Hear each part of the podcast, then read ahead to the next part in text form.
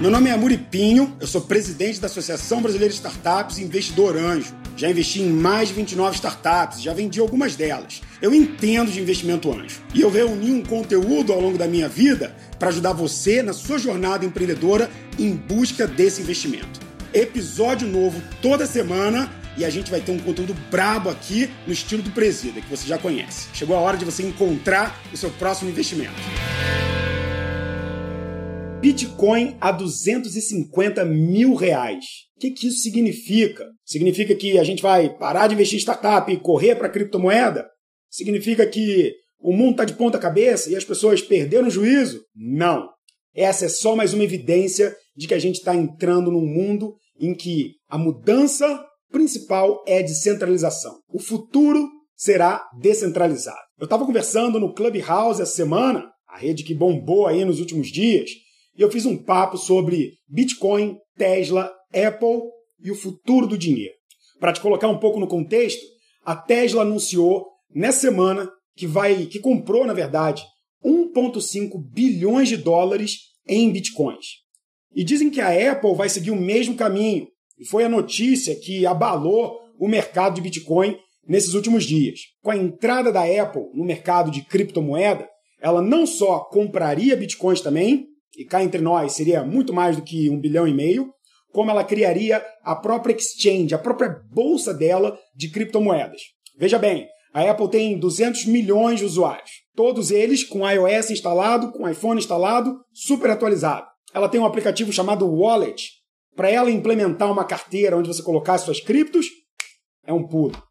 Se ela decidisse criar uma nova store, quem sabe a Coin Store ou a Crypto Store, igual ela tem a App Store, seria também um pulo. E aí a pergunta que eu faço para você é: por que, que essas empresas estão fazendo esse movimento? O que está por trás disso? Vamos entender o seguinte: a Apple tem 191 bilhões de dólares em conta corrente. Eu não estou falando que é o quanto ela vale, não estou falando que é o quanto ela tem nos escritórios dela. A Apple vale mais de trilhão. Isso é o quanto ela tem no banco. Todo o dinheiro guardado dela instituições financeiras, em bancos regulados por um Estado, regulados pelo Senado americano, pelo novo presidente. Será com os últimos acontecimentos que a gente teve na nossa presidência aqui no Brasil e que eles tiveram lá com Trump, vale a pena a gente estar tá tão na mão do Estado assim? O movimento faz todo sentido. Se você tem 191 bilhões, por que não pegar parte disso e distribuir em algumas criptomoedas, tirando do governo, dos bancos, das taxas, a controle, né, o, o domínio sobre esse capital que, de certa forma, é da empresa e de mais ninguém. Então, uma empresa como a Apple pode se dar ao luxo de começar a diversificar e atrelar parte dessa economia que ela tem em outras moedas, em outros ativos. Mais importante do que isso, hoje a Tesla faz carros elétricos. Quem disse que uma Apple não vai querer fazer o carro dela no futuro? E se a Tesla comprou 1,5 bilhões de bitcoins, será que esses bitcoins não podem valer 100 vezes mais daqui a 30 anos? Será que com essa valorização a Tesla não conseguiria vencer a Apple, já que ela teria muito mais capital em caixa? Logo, se uma grande decide comprar, a outra começa a enxergar isso como uma opção de defesa. Mas por trás disso a gente tem um pano de fundo muito importante. Antigamente, se a gente voltar na história, a gente vai ver que as relações comerciais aconteciam na base da confiança. Eu entregava uma ovelha para você e você se comprometia a consertar o meu telhado. E assim o mundo foi evoluindo um passo atrás do outro. À medida que a população foi crescendo e o mundo foi tomando forma, né, principalmente com o capitalismo, com as moedas, essa confiança começou a se tornar cada vez mais difícil. O dinheiro começou a ter o seu papel. E no meio da negociação entre dinheiro, começou as pessoas que precisavam garantir a confiança dessa relação. Logo, se eu vou comprar uma coisa de você e eu nem te conheço, não é mais o nosso vilarejo, significa que eu preciso de alguém para intermediar essa transação para eu não ser lesado e nem você. Entram aí os bancos, os contratos, as assinaturas, e o mundo foi se desenvolvendo em cima dessa construção de que uma pessoa precisa garantir que as duas possam fazer negócio. Isso funcionou muito bem. Claro, o mundo chegou ao que é hoje graças a isso. Mas quantas vezes a gente para para pensar se o que estava funcionando continua funcionando hoje ainda. Isso funcionava muito bem no passado, mas o tempo mostrou para gente que algumas dessas relações precisam ser destruídas e reconstruídas. Não faz mais sentido você ter intermediários para absolutamente tudo. E a gente tem visto a mudança disso acontecer debaixo dos nossos olhos. Quer um exemplo? Vou dar do nosso dia a dia. Como é que você pedia táxi antigamente? Você ligava para uma central e ela encontrava o taxista. Hoje, você fala diretamente com ele. Mas ainda tem uma empresa por trás, não tem? Pois é. E no momento que existia uma rede em blockchain que conecta motoristas com quem quer pedir um aplicativo, um, um trajeto de AB. Quem disse que você precisa de uma Uber ou de uma 99? Se existisse uma rede que fosse descentralizada, onde de um lado tivesse aqueles que dirigem e aqueles que procuram transporte, a rede em blockchain poderia conectar vocês dois e poderia inclusive pagar com os bitcoins que você vai ter na sua carteira. Essa seria uma forma de você descentralizar a mobilidade urbana dos transportes, por exemplo. Então, numa rede baseada em blockchain, eu vou falar disso daqui a pouquinho, a gente poderia ter as pessoas que oferecem o serviço e as que consomem o serviço. Quer mais um outro exemplo? Eu fui hoje no cartório. Eu precisava fazer uma procuração para entregar para que as pessoas pudessem vender o meu apartamento. Legal. Eu tenho que ir no cartório para autorizar uma pessoa a usar o meu nome para que ela possa vender o meu apartamento, doar o meu apartamento. Faz todo sentido. Porque, caso contrário, ela poderia pegar o meu apartamento, vender e eu, que estou longe dele, nem acompanharia o processo. E eu fui no cartório, levei uma das procurações e falei: eu quero só modificar ela. Sabe o que aconteceu? Pois é, pegaram a minha procuração e falaram: cadê o registro do imóvel aqui, a matrícula? Eu falei: tá nessa procuração aqui, registrado em cartório. Ele falou: não, eu não conheço outro cartório. Quem me diz que esse documento não é falso? Eu falei, mas está com registro, carimbo. Foi feito por um órgão que tem o objetivo de fiscalizar e garantir que eu sou eu. Mas não, já não se confia nem entre cartórios e foi necessário eu ter que pegar o registro do imóvel para poder fazer um novo protocolo, uma nova autorização num outro cartório. Faz algum sentido, já que você tem órgãos para dizer que você é você eles sequer conversarem? E se o registro do meu imóvel ou a procuração estivesse numa rede que pudesse ser acessada por todos os cartórios? Ou, mais ainda, se eu tenho ali uma autorização de compra e venda, quem disse que a pessoa que está comprando apartamento não poderia ver esse meu registro digital comprovado e falar, ok, compra esse imóvel? Para isso, você precisaria que o registro do imóvel fosse digitalizado, também descentralizado. Mas isso tem acontecido em todas as indústrias. Na moeda, se eu quero comprar alguma coisa nos Estados Unidos, eu pago uma taxa de cartão de crédito. Se eu quero mandar dinheiro, eu pago uma taxa de remessa. Com Bitcoin, eu simplesmente envio o valor que eu quero. E as relações começaram a se construir cada vez mais forte nisso. PayPal já está aceitando pagamentos em Bitcoin para a maioria dos serviços que você pode comprar pela plataforma. E olha quantos produtos e sites não aceitam PayPal como pagamento. Isso é só mais uma evidência de que a descentralização vai acontecer em todas as esferas. Ela já acontece no nosso dia a dia. Um exemplo disso é o e-mail. O e-mail que você usa, que você manda para alguém, não existe dono. Não existe um dono do protocolo e-mail.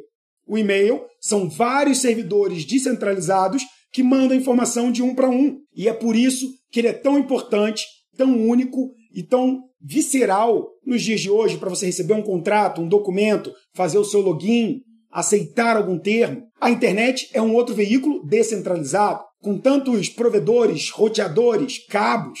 Você pode quebrar um desses cabos que imediatamente uma alternativa já se conecta, porque a rede tem as suas pluralidades para resolver problemas, inclusive quando um link cai. A rede é descentralizada e você pode ter o seu site, o seu, sua plataforma, o seu aplicativo em N servidores. Dessa forma, você consegue ter uma independência e não ter que pedir para o governo para poder acessar a internet.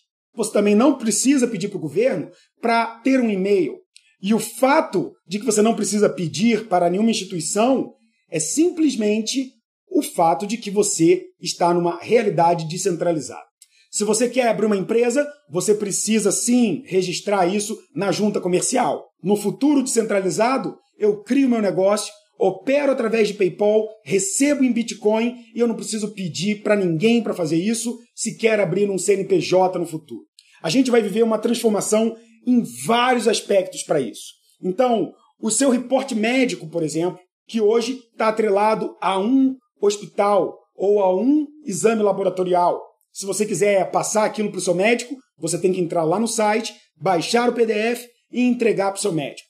Esse registro, que é seu, do exame que você fez, está centralizado em um só laboratório, em uma só empresa. Por que, que não existe uma rede descentralizada onde todos os laboratórios colocam ali, com a sua senha e proteção, o seu acesso aos dados, para que você possa ter ele em qualquer lugar? Eu, uma vez, fui no aeroporto para pegar um voo que eu tinha do Rio de Janeiro para São Paulo.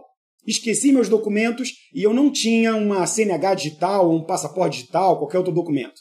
Eu perdi o voo tive que voltar em casa. Se os meus documentos, assim como na Estônia já acontece, fossem digitais, ele poderia, do celular dele ou de qualquer celular de qualquer pessoa na fila, acessar parte do meu documento público para ver que eu sou eu. O futuro precisa ser descentralizado, pelo simples fato de que a gente precisa permitir que as pessoas escolham e tomam suas decisões sem perguntar para ninguém, para que elas possam se organizar melhor. No momento em que eu não dependo de alguém para verificar, para testar ou para me autorizar, eu permito que a inovação aconteça de forma muito mais rápida.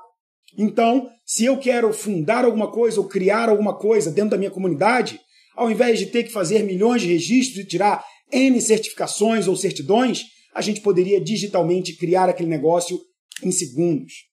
Isso vai acontecer em todos os aspectos.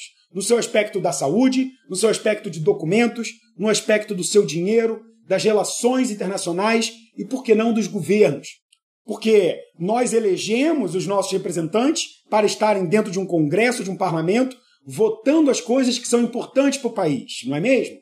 Deveria ser assim. Mas por que a gente, com a nossa identidade digital, não pode ir lá e votar nas pautas que estão sendo levadas em consideração? Ora, se o voto elege aquele que me representa, por que eu preciso de alguém me representando? Novamente, eu estou cortando o intermediador, alguém que supostamente fala por mim. E o voto poderia ser então uma coisa universal e todas as nossas mudanças poderiam ter apelos populares e as pessoas poderiam colaborar na escolha do que é melhor para o país ou não. Esse futuro descentralizado faz todo sentido, porque o mundo cresceu e as ideias que funcionavam antes não fazem mais sentido. Colocar o poder na mão das pessoas vai fazer com que elas se organizem melhor, mas principalmente vai trazer uma eficiência que a gente não tem hoje. Eu perdi uma hora e meia indo no cartório. Quantas horas e meias foram perdidas por milhares, centenas de milhares de pessoas que tiveram que ir num cartório nos últimos 30 dias? Imagina o avanço que um país como o Brasil poderia ter se ele decidisse ser um dos países mais descentralizados e tecnológicos do mundo. A gente poderia ser o principal país da América Latina, de toda a América, e ser protagonista numa transformação digital que só faria bem para a nossa economia. Enquanto a gente entende o movimento do Bitcoin, por trás disso existe uma revolução na descentralização, inclusive nas redes que a gente usa. O Twitter, por exemplo, ao banir o Trump, foi duramente criticado porque ele tomou uma decisão enquanto empresa de cortar a voz de um representante de uma nação, esteja falando besteira ou não. E o próprio Twitter é o criador de um novo projeto descentralizado chamado Blue Sky, uma rede aonde várias outras redes vão poder usar através dela. Então, o seu tweet enviado e a pessoa que você segue estaria numa grande rede que faz parte de uma blockchain. E se o Twitter decidir bloquear o Trump, não tem problema, porque o tweet dele foi enviado para essa grande rede descentralizada. Você conseguiria acessar e ver a mesma informação através de qualquer outro aplicativo. Dessa forma, a gente tira o poder desses principais controladores do mundo, e acredite, eles têm um poder de influência muito grande. Facebook, Apple, Google, Amazon, todas essas grandes empresas, as FANGs, como a gente chama, hoje controlam mais de 60% de toda a comunicação e publicidade do mundo. Controlam todas as principais redes que a gente acessa: Twitter, YouTube, Google, Instagram, Facebook. Faz sentido você confiar todo o seu futuro, todas as suas moedas, todos os seus anúncios e todas as presenças digitais na mão de algumas empresas que vão tomar decisão por elas e não por você, no futuro descentralizado, que é inevitável, você será dono de todos os seus ativos e responsável por eles. E principalmente num mundo onde a gente está pensando e dialogando tanto sobre a proteção de dados, é justamente um mundo centralizado que está garantindo vazamento de informações e prejudicando milhares de pessoas porque existe órgãos como, por exemplo, o Serasa, que reúne todas as informações de crédito das pessoas. É um espaço centralizado para essas informações. A informação de crédito é importante? Sim, porque eu quero vender para aqueles que são bons pagadores. Mas quem disse que isso tem que estar no mão de uma empresa? Quem disse que isso tem que estar dentro de um banco de dados que pode ser hackeado? Não deveria estar criptografado numa rede descentralizada, aonde para conseguir essa informação ele precisaria hackear milhões de computadores para conseguir formar a informação completa? O futuro depende da descentralização. E os movimentos que a gente tem visto em volta do futuro do dinheiro, da fuga de grandes empresas para parte das criptomoedas, com países como a Estônia ficando 100% digital, aonde o seu número é a sua identificação e não um documento de papel, garantem que as pessoas consigam ter a sua privacidade, sua independência, sua liberdade de expressão e, principalmente, não depender de ninguém para poder inovar, empreender, ser feliz e construir o que acredita. Essa é uma tendência que eu já falei num podcast, episódio que a gente fez lá atrás, sobre as tendências para 2021. Mas eu achei que era importante a gente falar disso agora, no momento onde criptomoeda, blockchain, Bitcoin está tão divulgado e trazendo tanta atenção das pessoas. Eu espero que você comece a conhecer um pouco mais disso. Se você quiser trocar uma ideia comigo, comenta aqui, dá sua curtida, manda uma mensagem para mim lá no Instagram, printa da onde você estiver me vendo. Independente de qual é a plataforma. Se você está me ouvindo, se você está vendo o vídeo, dá um print agora, vai lá no Instagram, me marca e dá aquele comentário de que, ó, o futuro é descentralizado. Marca que eu vou fazer questão de responder você e a gente vai bater um papo sobre esse futuro do mundo que eu quero fazer parte, mas eu vou fazer de tudo para mudar ele para esse caminho que eu acredito. Você também? Vamos nessa junto. Forte abraço. Tchau, tchau.